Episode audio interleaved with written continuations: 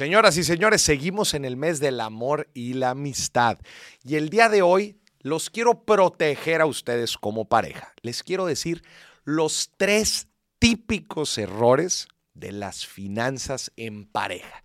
Los tres errores que la gente normalmente comete para que no les pase a ustedes. Ahí les va. El primero, el famoso todólogo. ¿Qué es el todólogo? esto es súper, pero súper común.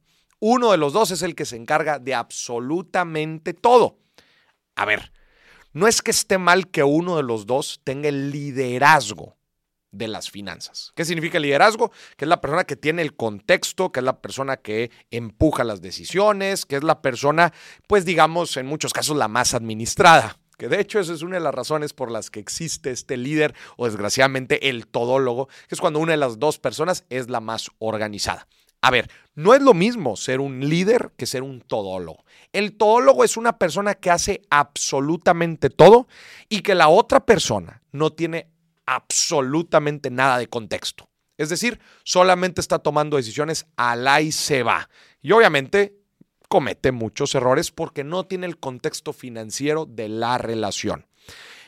En el otro caso, el líder financiero es quien empuja las decisiones, pero se encarga también de que la otra persona tenga el contexto, sepa cuál es la situación actual, sepa hasta dónde puede gastar, sepa cuánto es que se está ingresando, cuánto se está ahorrando, cuánto se está invirtiendo, cómo van alcanzando cada una de las metas, aportando las diferentes metas, que tenga el contexto de los diferentes gastos importantes que van surgiendo como familia. Eso es un líder a diferencia del todólogo. Desgraciadamente en muchas parejas existe eso, el todólogo, el que se encarga de todo. Yo llego y le doy el dinero o, ah, pues él es el que tiene el dinero y él es el que decide sobre todo mucho, pero mucho cuidado, porque esto, pues desgraciadamente, eh, aleja de la realidad a la otra persona y bueno, pues está tomando decisiones financieras, a la y se va. Grave error financiero, desde luego que son las infidelidades financieras. Aquí arriba te estoy dejando un video en donde te platico las tres principales infidelidades financieras. Es importante que corras a verlas, corras a escucharlas para que no les suceda a ustedes. Las infidelidades financieras atentan contra la confianza contra la transparencia y la empatía que puede tener una pareja. Entonces, qué triste que por temas financieros, desgraciadamente, la relación se empieza a fracturar o empiece o empiece a haber problemas. Entonces corre a este video para que puedas ver las tres infidelidades financieras más típicas que existen. Y error de las finanzas en pareja número tres, usar el dinero como una herramienta de poder. Desgraciadamente hay gente que confunde el dinero con poder. ¿Qué, ¿Qué quiere decir? Bueno, pues si yo traigo el dinero aquí a la casa, entonces yo tomo las decisiones.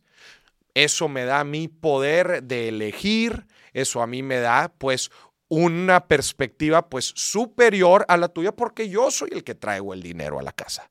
Mucho, pero mucho cuidado y desgraciadamente me toca ver esto muy seguido que las parejas se arma una dinámica de poder solamente por quién genera el dinero. Acuérdense que el valor dentro de una pareja no solamente es dinero. La gente involucra en una pareja, en una familia, dinero, tiempo, esfuerzo. Algunos aportan dinero, algunos aportan tiempo, probablemente los dos aporten dinero, algunos más, algunos menos, pero eso no importa. No materialicen, no moneticen una relación. Eso al final de cuentas es algo que les ayuda a alcanzar sus objetivos, pero la relación amorosa que tienen ustedes dos, eso es otra cosa. Entonces, mucho cuidado al momento de utilizar el dinero como una herramienta de poder. Gente, estos errores son cosas muy comunes que desgraciadamente se ven en el día a día y que desgraciadamente muchas veces normalizamos. Tengamos mucho cuidado y tengamos una relación sana una relación de finanzas en pareja sanas que los ayude a ustedes a alcanzar sus objetivos como pareja y como familia.